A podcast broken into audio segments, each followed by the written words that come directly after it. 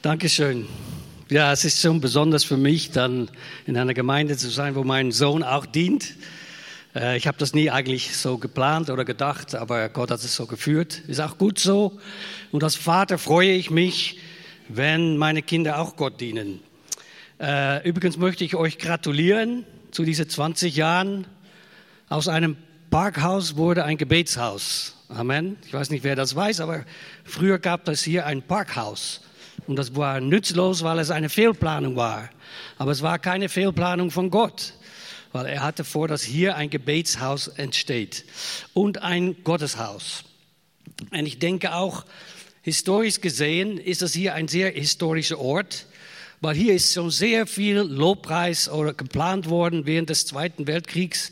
Gab es hier die ganze Zelte in Langwasser, wo die ganzen Leute aus Deutschland gekommen sind, um Herr Hitler die Ehre zu geben dort äh, an dem äh, Reichsparteitagsgelände. Und ich denke, es ist interessant zu sehen, diese Zeit ist jetzt vorbei und Gott ist hier und hier ist ein Kirchenzentrum und hier sind Menschen, die Gott suchen. Amen.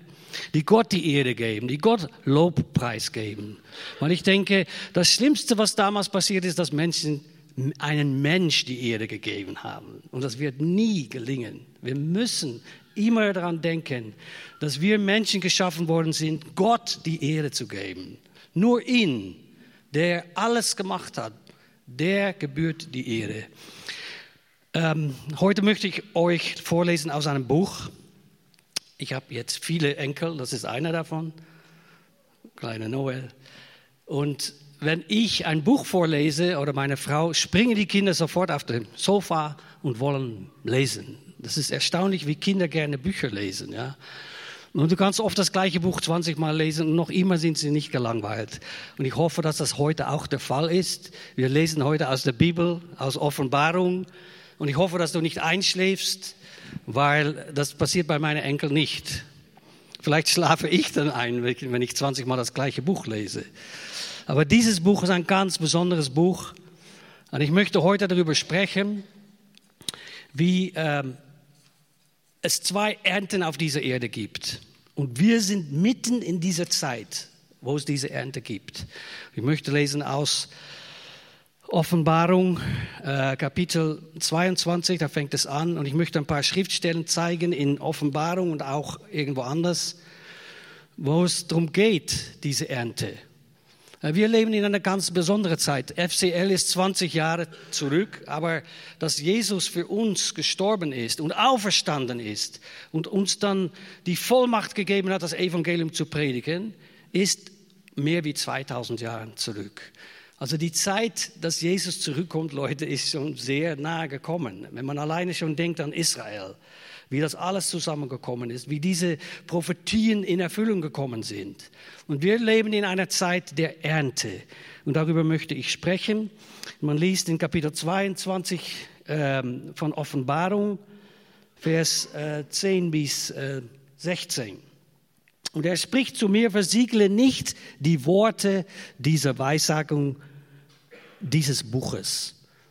Und hier, hier steht, versiegle es nicht. Es soll nicht geheim gehalten werden. Vor 500 Jahren, vor, bevor das gesprochen wurde, gab es Daniel und der hatte eine Offenbarung über die Endzeit. Und damals sagte Gott zu Daniel, versiegle dieses Buch, halte es geheim, lass es nicht offenbar werden.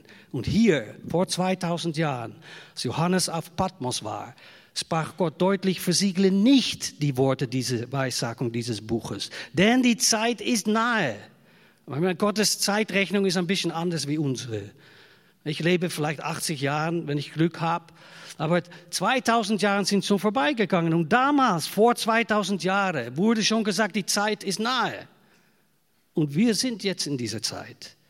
Denn die Zeit ist nahe. Wer Unrecht tut, und jetzt kommt eigentlich etwas, was immer eine Gegenüberstellung ist. Wer Unrecht tut, tut noch Unrecht. Und der Unreine verunreinige sich noch. Und der Gerechte übe noch Gerechtigkeit und der Heilige heilige sich noch. Und hier sieht man, dass die Leute, die zu einer er bestimmten Ernte gehören, ja, die Ernte der Gerechtigkeit, dass sie das machen. Wer Unrecht tut, tut noch Unrecht. Wenn du äh, gewählt hast in deinem Leben, ich mache gerne Unrecht, ich gehe den Weg, mein eigener Weg ohne Gott, dann wirst du auch Unrecht ernten, weil du das gesät hast. Der Unreine verunreinige sich noch und der Gerechte übe noch Gerechtigkeit. Ich weiß, ich bin nicht gerecht, weil ich so gut bin. Ich weiß aus Erfahrung, dass ich gerecht bin, nur weil Jesus Christus für meine Sünde gestorben ist. Und mein schlechtes Herz verwandelt hat in ein Herz, das Gott liebt. Ein Herz und auch ein, ein Geist, der wirklich Gott nachfolgen will. Ein willigen Geist. Es gab 20 Jahre, ich habe mich mit 20 Jahren bekehrt. Vorher, bevor ich 20 war, wollte ich schon auch Gott dienen, aber ich wusste nicht, wie das geht. Ich habe es echt nicht gewusst. Ich war in einer evangelischen Kirche in Holland und aber ich habe keine Ahnung gehabt, wie man wirklich Jesus nachfolgt. Aber das, das Verlangen war schon da und Gott hat das gesehen. Und dann habe ich gemerkt, dass ich äh, diese Rettung brauche, dass ich einfach meine Knie beugen muss, meinen Stolz aufgeben muss und kapitulieren muss und dass ich sagen muss, Gott, wirklich, ich brauche dich, vergib mir meine Sünde und gib mir eine neue Chance. Und ich bin dadurch gerecht geworden, durch das Blut Jesus und ich gehe diesen Weg der Gerechtigkeit von ganzem Herzen, weil ich dankbar bin.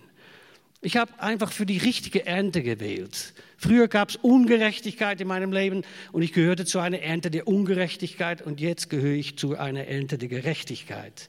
Der Heilige heilige sich noch mehr. Heiligkeit ist ein Prozess. Das geht nicht so von Tag, also von heute auf morgen. Du wirst immer mehr merken, dass Gott dir Gnade gibt. Es hat alles zu tun mit, mit ähm, ein Herz, das offen ist für Gott und sich von Gott was sagen lässt. Wir lesen hier, dass Jesus dann eigentlich sagt, sieh, ich komme bald und mein Lohn ist mit mir, um einem jeden zu vergelten, wie sein Werk ist. Ich bin das Alpha und das Omega, der Erste und der Letzte, der Anfang und das Ende. Am Anfang und am Ende steht immer Jesus. Für ihn ist es keine Zeit. Zeit ist nicht wichtig für Gott. Und er hat einen Lohn für uns. Ja, das, was du machst für Jesus, ist nicht ohne Lohn. Wenn du arbeitest, und die viele von uns arbeiten noch, wenn wir arbeiten, erwarten wir einen Lohn. Und wenn wir für Jesus Christus tätig sind, dann werden wir auch einen Lohn empfangen. Wenn wir aber gewählt haben, ohne Gott zu leben, dann werden wir auch einen Lohn bekommen. Und dieser Lohn ist nicht sehr super. Ja. Hier steht, glückselig, die ihre Kleider waschen, damit sie ein Anrecht am Baum des Lebens haben das ist eigentlich nicht, was in alle Urschriften steht. In viele Urschriften steht nicht, glückselig, die ihre Kleider waschen. In einige Urschriften, wo die Bibel übersetzt wurde, steht, glückselig, die Gott, Gottes Wort tun, die Gottes Gesetz tun. Aber ich mag das, was hier steht, glückselig, die ihre Kleider waschen weil es auch zu tun hat mit diesem Prozess der Heiligung. Wenn ich gewählt habe, ich möchte zu Jesus gehören, diese Ernte der Gerechtigkeit, dann ist das ein Prozess. Und so genauso wie du deine Kleider wäschst. Ich meine, ich denke, die meisten von euch haben diese Woche die Kleider gewaschen. Ja? Oder man hat auch mal geduscht. Ja? Man möchte nicht schmutzig bleiben. Und so, besonders in Deutschland ist das ganz wichtig zu putzen und du, überall zu putzen. Ja, aber wir müssen auch mal ein bisschen an unserem Herz putzen. Ja, das ist auch ganz wichtig. Und dieser Prozess, Kleider zu waschen, bedeutet natürlich auch unsere äußerliche Kleider, aber auch unsere innerliche Kleidung. Weißt du, das, was Gott gegeben hat. Also wenn wir vor Gott stehen, werden wir weiße Kleider haben. Aber das ist nur möglich durch das Blut Jesus. Hast du schon mal was Weißes angehabt? Wer hat das schon mal gehabt? Ja. Und wie schnell ist das schmutzig? Ja. Brauchst nur ein Tropfen Wein drauf zu haben und jeder sieht es. Ja. Wenn ich hier auf meine Jacke was fallen lasse, ist nicht so schlimm, aber wenn es weiß ist, dann ist es sehr schnell gelaufen. Das. Und hier lesen wir das glückselig, die ihre Kleider waschen, damit sie ein Anrecht haben. An was? Einen Baum des Lebens. Und durch die Tore in die Stadt hineingehen. Woher kommt dieser Baum des Lebens? Das kommt aus dem Paradies. Amen aus dem Paradies. Da hat es einen Baum des Lebens gegeben. Und Adam und Eva durften jeden Tag ohne Unterbrechung, wann sie wollten, an diesem Baum sich nähern und diese Frucht essen. Es gab nur einen Baum und den durften sie nicht anrühren. Das war der Baum der Erkenntnis des Gutes und des Bösen. Und genau das haben sie gemacht. Sie haben ewiges Leben gehabt. Sie haben Gott gehabt in ihrer Nähe. Er war immer bei ihnen. Er hat gewandert mit ihnen durch den Garten. Und dann haben sie die falsche Wahl getroffen und haben gesagt, nee, wir brauchen eigentlich schon mal, als sie auf Satan gehört haben, mal diese Frucht auszuprobieren. Und das haben sie gemacht und dadurch sind wir alle betroffen. Wir alle. Ich habe jetzt mit einer Iranerin gesprochen, ich habe versucht, sie beizubringen, dass, dass ein Kind schon in Sünde geboren ist. Und das war sehr schwierig für sie zu verstehen. Sie ist Christ geworden, aber das ist alles neu für die, Christentum und was, was das Glauben bedeutet. Und dann habe ich lange mit ihr gesprochen und das kleinste Kind, noch so süß, hat schon diese, dieses Virus der Sünde, des Ungehorsams, der Rebellion in seinem kleinen Herzen. Das merkst du spätestens ab zwei Jahren, ja, oder nicht? Oder frühestens. Ich meine, ich habe auch Erfahrung mit Kindern. Man muss Kindern nicht beibringen, was sie Schlechtes tun müssen. Das lernen sie von alleine. Das können sie sehr gut. Man muss sie meistens beibringen, das Richtige zu tun. Ja, das ist unsere Aufgabe als Eltern. Dann brauchen wir nicht zu merken, dass Gott uns das Gleiche macht. Wir sind Kinder Gottes, haben wir heute gesungen. Amen. Und Kinder Gottes brauchen auch einen Vater, der sie zurechtweist. Und wir lesen hier dann in der Bibel, draußen sind die, die Hunde und die Zauberer und die Unzüchtigen und die Mörder und die Götzendiener und jeder, der die Lüge liebt und tut. Das finde ich so sehr, sehr stark. Wenn draußen sind die Hunde, Hunde sind meistens in der Bibel unreine Tiere. Und das, ich will jetzt nicht, nicht vorwerfen, wenn du einen Hund hast, dass das sehr schlecht ist.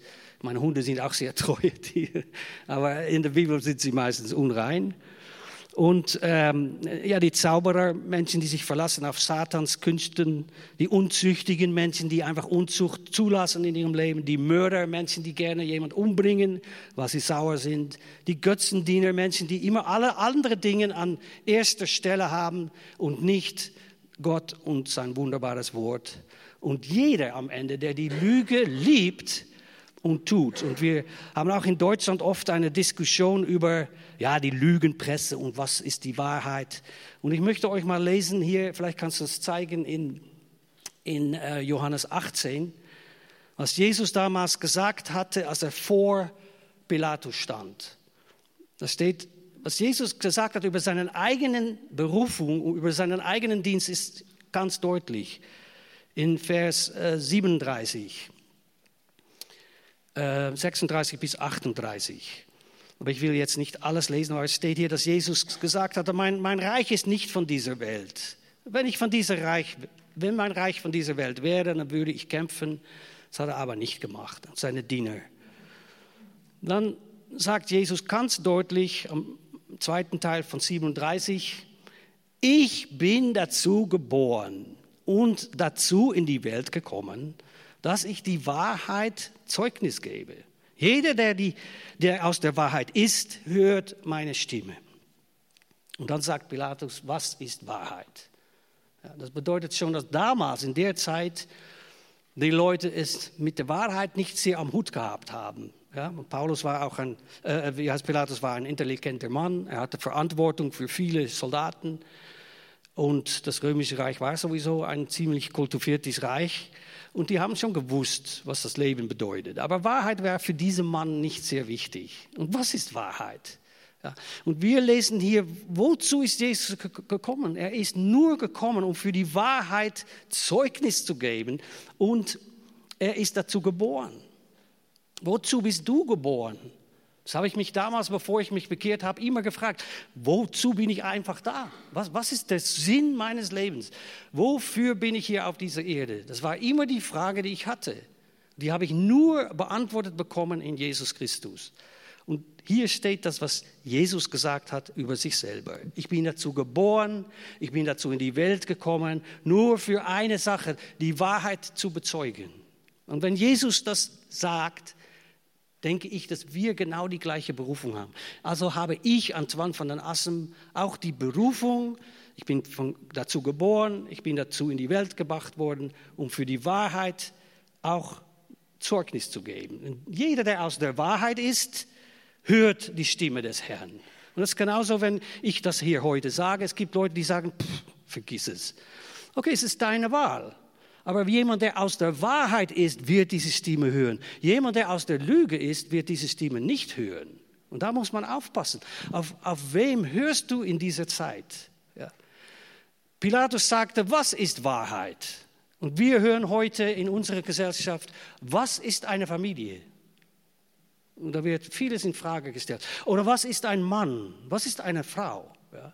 Was ist Wahrheit? Was sind diese ganz gleichen Fragen, die wir heute hören? Und äh, wer ist derjenige, der alles geschaffen hat? Das ist nicht Gott, das ist Evolution. Alles wird in Frage gestellt. Aber was ist die Wahrheit? Die Wahrheit findest du nur in dem Wort Gottes. Ja, das ist, es gibt keinen anderen Weg.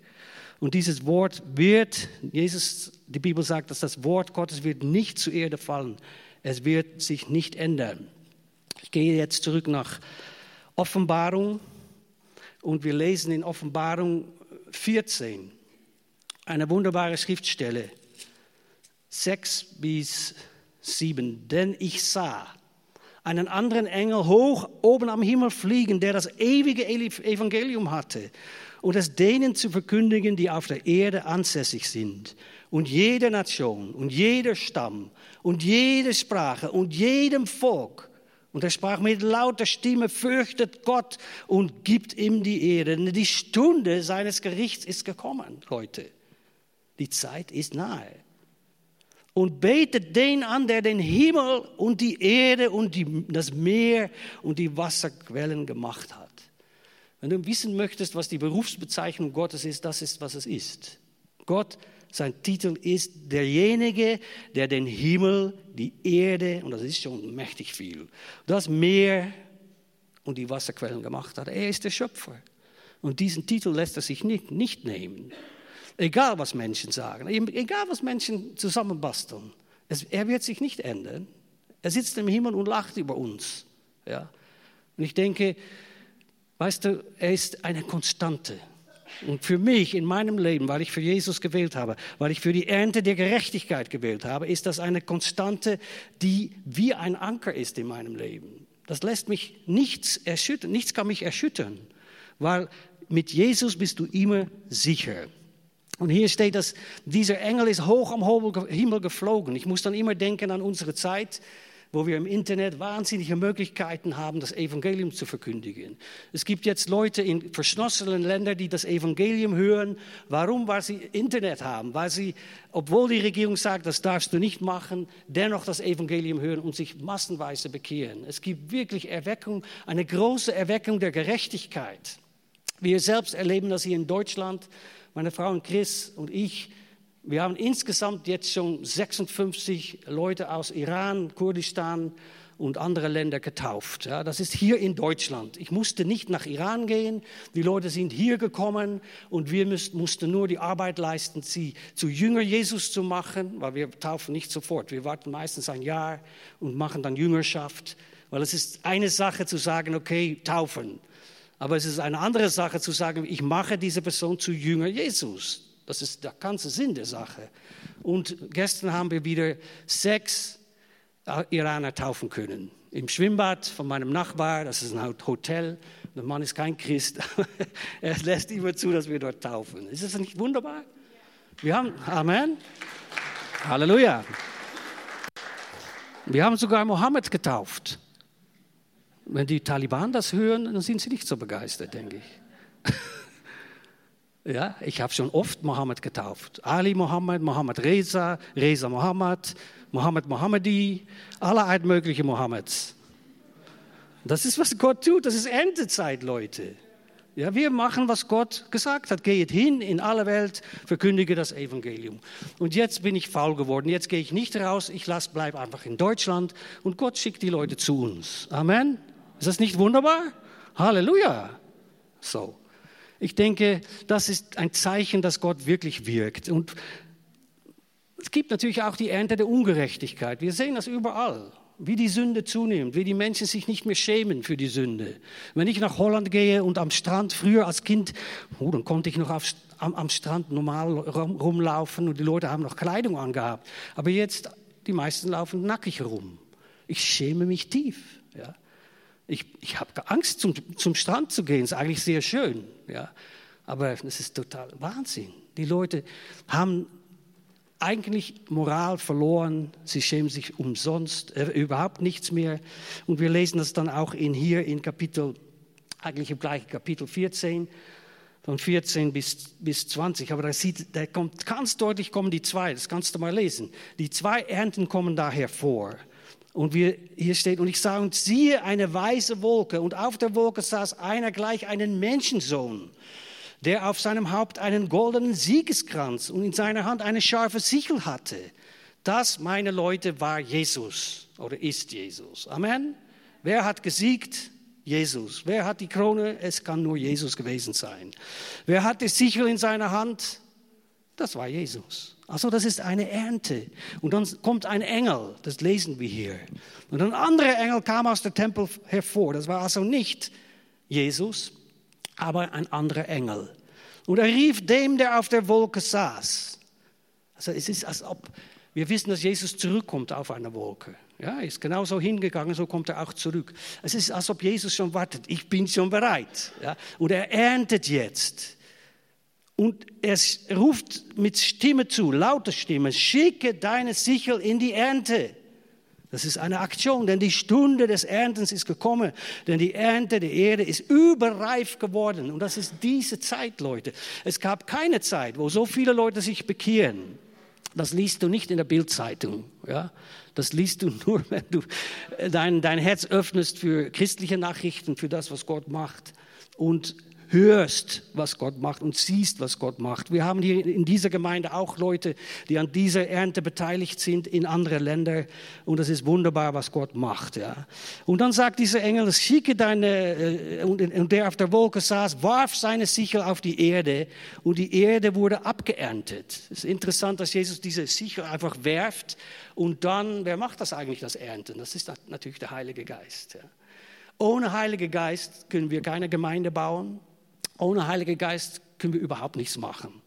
Weil er ist derjenige, der Menschen überführt über Sünde. Heute kann ich nichts machen. Ich kann nur darauf mich verlassen, dass Gott in dein Herzen etwas macht jetzt. Und ich bin mir absolut sicher, dass er das macht. Weil das ist der Heilige Geist, der das macht. Und das ist diese Sichel. Gott hat seine Sichel gesandt und erntet ab. Aber dann lesen wir ab 17, und ein anderer Engel kam aus dem Tempel im Himmel hervor, und auch er hatte eine scharfe Sichel. Und ein anderer Engel, der Macht über das Feuer hatte, kam aus dem Altar hervor, und er rief dem, der die scharfe Sichel hatte, mit lauter Stimme zu und sprach, schicke deine scharfe Sichel und ließ die Trauben des Weinstocks der Erde, denn seine Beeren sind reif geworden. Und der Engel warf seine Sichel auf die Erde und las den Weinstock der Erde ab und warf die Trauben in die große Kälte des Krimes Gottes. Viele Leute möchten nicht hören, dass Gott auch mal eng, äh, böse wird. Ja? Ich weiß noch, wie meine Frau mit unseren Enkel, wir müssen immer ganz nett sein und ab und zu sind wir dann nicht so nett. Dann hat unser Enkel gesagt, Grandma, are you angry? Hat er gesagt, Großmutter, bist du, bist du verärgert? Er hat nicht erwartet, dass es auch mal ein Großmutter sein kann, der vielleicht nicht so nett ist. Ja. Also das ist typisch für Menschen. Wir möchten immer nur, dass Leute nett sind, das, weißt du, uns ein bisschen so mit Lügen ein, ein, einwickeln. Aber Gott ist Wahrheit, Leute. Jesus ist der Weg, die Wahrheit und das Leben. Und die Wahrheit ist, dass wenn wir nicht diesen Weg mit Gott gehen, dass wir ein großes Problem haben. Dass wir auf dem Weg sind, in eine Ernte hineinzukommen, wo es Feuer gibt, wo es einen Abgrund gibt, wo es ein Ende gibt ohne Ende, nämlich ewige Qual. Das hört man nicht oft in der Gemeinde, aber das ist eine Tatsache. Und diese Tatsache möchte ich nicht verbergen, weil ich bin dazu gekommen, euch die Wahrheit zu erklären. Und auch dazu bin ich geboren. Und ich denke, du bist auch dazu geboren, du bist auch dazu berufen. Und diese Ernten, Leute, die sind heute Realität. Und wir leben in dieser Zeit. Und du, ob du jetzt alt bist oder jung bist, du hast eine Verantwortung, dort mitzuarbeiten, diese Ernte hereinzubringen und Leute davon abzuhalten, in diese andere Ernte reinzukommen. Und wenn wir dann noch einmal in Offenbarungen lesen, das ist hier, Offenbarung Kapitel ähm, 3 ist das, ja, 3. Das ist eine ganz wichtige Schriftstelle, die ich euch zeigen möchte. Kannst du es zeigen? Kapitel 3, Vers 7 und 8. Jetzt hör mal zu. Und dem Engel der Gemeinde in Philadelphia, das war einfach eine Gemeinde in der Frühzeit der, der Christen, des Christentums. Dies sage der Heilige, der Wahrhaftige, der den Schlüssel Davids hat. Das ist auch wieder Jesus. Der öffnet und niemand wird schließen und schließt und niemand wird öffnen. Ich kenne deine Werke, sieh, ich habe eine geöffnete Tür für dir gegeben, die niemand schließen kann. Du hast eine kleine Kraft und du hast mein Wort bewahrt und hast meinen Namen nicht verleugnet. Es geht hier um eine Sache, die ich ein bisschen erklären möchte. Wir wissen alle, dass Gott mächtig ist und wenn wir lesen, dass er Jesus sagt, der wahrhaftige der den Schlüssel Davids hat, dass wenn er öffnet, wird niemand schließen. Und wenn er schließt, wird niemand es öffnen können. Und das erwarten wir von Gott. Ja? Ich habe es oft gesehen, dass Gott Länder verschlossen hat und dann hat niemand mehr da reingekommen. Oder Länder geöffnet hat. Oder Menschen geöffnet hat. Ja? Und das ist erstaunlich, wenn Gott wirkt. Aber ich denke, wir müssen als Christen eine Sache nicht vergessen. Du bist geboren aus Gott.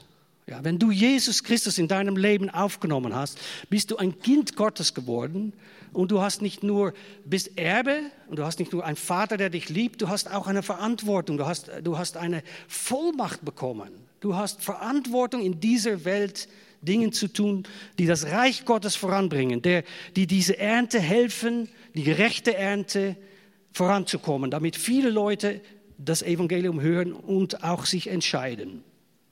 Das Problem ist aber, dass wir oft vergessen, dass wir auch Verantwortung haben, Türen in unserem Leben zu öffnen oder Türen in unserem Leben auch zu schließen. Und ich musste das in meinem Leben über die Jahre auch immer wieder erleben, dass Gott zu mir sprach, Antoine, hey, du hast da damals mal eine Tür geöffnet. Jetzt ist es die Zeit, dass du diese Tür schließt. Weil wir meckern oft und kommen wieder nach vorne und sagen, bitte bete für mich, hilf mir. Aber ich denke, dass wir viel mehr daran denken müssen, dass wir Verantwortung haben, die Türe, die wir selber geöffnet haben in unserem Leben, auch selber zu schließen. Da kann Gott nichts für dich machen. Das musst du selber machen. Ja, wenn ich eine Tür für Unreinheit geöffnet habe, wie ich das früher gemacht habe, dann war ich derjenige, der sagen musste, Herr, es tut mir leid und bitte, ich schließe jetzt diese Tür im Namen Jesus. Bang! Und dann ist er zu und dann bleibt er zu. Warum? Weil ich Verantwortung habe, weil ich Autorität bekommen habe. Gott wird die Tür nicht für mich schließen, ich muss das selber machen. Ja? Und da gibt es viele Türen, die wir in unserem Leben geöffnet haben. Und ich denke, dass viele Christen nicht vorankommen, eben weil sie diese Art von Türen immer wieder ein bisschen offen lassen. Ja? Wenn du eine Tür offen lässt, was passiert? Ja? Kommt Kälte rein und du heizt das Haus, aber die Kälte kommt rein weil du die Tür offen gelassen hast. Wenn dann die Tür nicht verschlossen ist, kann irgendjemand reinkommen. Ja, bei, bei meiner Frau Christ in Amerika, ihr Vater hat immer die Tür offen gelassen. Ich bin das nicht gewohnt, weil in Deutschland, in Holland, wir schließen immer die Türen, damit ja niemand reinkommt. Obwohl ein echter Dieb braucht nicht die Tür, ja, der geht einfach durchs Fenster.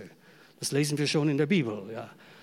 So, also braucht das, aber eine Tür ist eine wichtige Sache. Wir haben gelesen in Offenbarung, dass Gott sagt, wer durch die Tore in die Stadt hineinkommt. Ein Dieb kommt durch das Fenster. Jemand, der genau weiß, ein reines Herz hat, kommt durch das Tor, durch die Tür. Und ich möchte euch wirklich darauf hinweisen, dass es Zeit ist, dass wir die Türen schließen. Dass wir die Dinge, die wir selber verkehrt gemacht haben, die wir, wo wir selber eine Tür geöffnet haben, auch mal sagen, hallo, ich möchte diese Tür jetzt schließen und nicht nur anderen die Schuld geben und ewig darüber merken, was alles passiert ist. Mein Leben war auch nicht sehr schön, aber Gott hat mir immer gezeigt, Antoine, bitte diese Tür schließen. Zum Beispiel Unvergebung ist eine Tür. Jemand hat dich leid getan, dich verletzt und jetzt hast du eine, eine Verletzung. Das ist eine Tür, die geöffnet wurde. Und dadurch kann Satan in deinem Leben quälen. Weil die Bibel sagt, wenn du dann deine Bereinigung findest durch das Blut Jesus, wird Satan versuchen, immer wieder durch Unvergebung in deinem Leben zu, zu, zu meckern und zu, zu ärgern und alles kaputt zu machen. Du musst diese Tür einfach schließen. Du vergibst die Leute, schließt die Tür und dann wird es vorbei sein. Du widerstehst dann im Namen Jesus. Oder Unreinheit, wie ich schon gesagt habe. Du hast diese Tür geöffnet, du hast Blödsinn angeschaut, du hast Blödsinn gemacht. Dann bekenne diese Sünde, schließe die Tür und sag Tschüss und sag, jetzt fange ich an, den neuen Weg mit Jesus zu gehen. Dann gibt es Lust. Lust muss nicht nur alleine sexuell sein, kann auch Geldlust sein, kann auch aller Art von Lust sein. Das ist eine Tür, die du selber geöffnet hast, die du auch selber schließen musst. Dann gibt es Stolz. Na, Stolz, ja, das hast du natürlich nicht, dieses Problem. Ja? Aber wenn jemand dich beleidigt, ja, was, was machst du dann? Dann bist du so, was ist jetzt wieder passiert? Dann bist wütend. Ja? Das bedeutet, du hast Stolz. Und du merkst in der Bibel, Jesus wurde beleidigt. Sie haben gesagt über Jesus, du hast einen Dämon. Und Jesus ist nicht wütend geworden, hat nur gesagt, du unehrst mich, du gibst Gott nicht die Ehre. Er hat immer das Gericht Gottes überlassen, hat nicht angefangen zurückzuschlagen oder, oder sich selbst so wahnsinnig zu verteidigen. Er hat das Gericht immer Gott überlassen. Und dann gibt es Türen der Rebellion. Ja, das hast du natürlich auch nicht, dieses Problem. Ja ich habe viel Rebellion in meinem Leben gehabt, ja, und ich musste dann Buße tun darüber. Und manchmal, wenn ich jetzt dem Herrn diene, kann ich auch mal wieder sehr wütend werden. Gott, warum lässt du das zu? Ja, dass ich mich aufbeuge gegen das, was Gott in meinem Leben äh, zulässt. Aber wir müssen die Türen schließen. Ich öffne die Tür, ich muss sie wieder schließen. Ich kann nicht sagen, Gott, bitte schließe die, schließe die Tür für mich. Dann eine andere Sache, was auch oft passiert, ist Selbstmitleid. Vielleicht erkennst du die. Also immer nur, ich denke an mich und ich habe damals das nicht bekommen und niemand hat mich geliebt und ich bin so schlimm und niemand mag mich und bla bla bla. Das ist eine Tür, die du geöffnet hast. Und Selbstmitleid ist eigentlich Egoismus. Es bedeutet, du bist auf dem Thron und du, es geht alles nur um dich. Ja, aber du bist nicht so wichtig. Ich bin ein Kind Gottes, ich bin geliebt von Gott. Es ist egal, wer mich liebt oder nicht liebt. ist doch egal. Jesus liebt mich und das ist das Allerwichtigste. Amen. Ich bin ein Sohn Gottes und ich bin geliebt. Also schließe einfach diese Tür. Unglaube. Ja, wir haben so viel mit Unglaube zu schaffen hier in Deutschland. Ich bin in Ländern gewesen, wo die Leute Glauben haben. Ja, besonders in Indien. Da brauchst du nicht über, über Unglauben zu sprechen. Die Leute haben einfach Glauben. Das ist ein Geschenk, was Gott die Leute gegeben hat. Bei uns wird immer alles auseinandergenommen und, und, überlegt und diskutiert.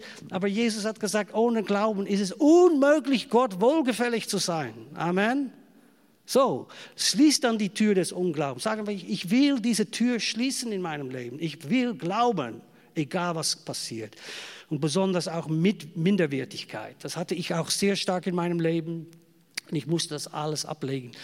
Und immer wieder musste ich das ablegen. Gott hat mich dann in, in, in Situationen reingebracht, die ich nie äh, geglaubt habe, dass ich das machen muss. Ja, dass ich auch heute vor euch stehe, hätte ich früher nie gedacht, dass ich vor Leute predigen muss. Ich hätte mich am liebsten irgendwo versteckt. Ja, so mutig war ich nicht. Aber ich denke, Gott hat einen Plan. Amen. Und mit jedem von euch. Und es ist ganz wichtig, dass wir da das tun, was auch Daniel gesagt hat, und das ist das Letzte, was ich sagen möchte, ist hier in Daniel, der das alles, wenn du Daniel liest, hat alles eigentlich vorausgesagt, was in der Endzeit passieren wird. In Daniel Kapitel ähm, 11, Vers 32. Und dann sagt er eine Prophetie. Und diejenigen, die sich am Bund schuldig machen, wird er durch glatte Worte zum Abfall verleiten. Wer macht das Verleiten? Ja. Wer, was denkst du? Präsident Trump oder was? Ich glaube nicht. Ja, wir geben immer Trump die Schuld. Ja, er ist nur ein Mensch.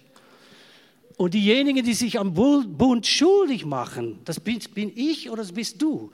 Ich habe einen Bund gemacht mit Jesus Christus. Du hast einen Bund gemacht. Du hast dein Leben Jesus gegeben. Es ist wie eine Ehe.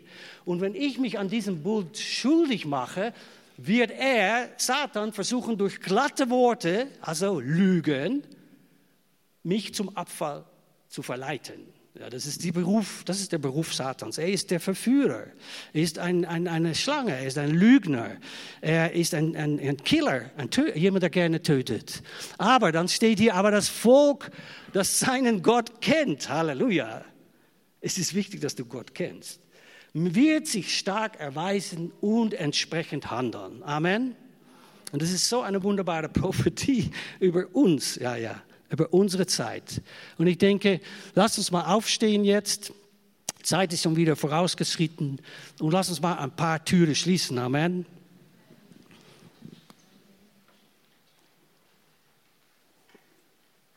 Vielleicht hast du dich auch, vielleicht kannst du deine Augen schließen. Und ich meine das jetzt wirklich sehr ernst. Wir sind Gottes Volk, aber wir haben auch unsere Backen, ich auch.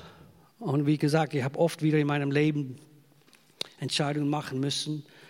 Ich denke, das ist auch jetzt mal Zeit, wieder eine Entscheidung zu machen.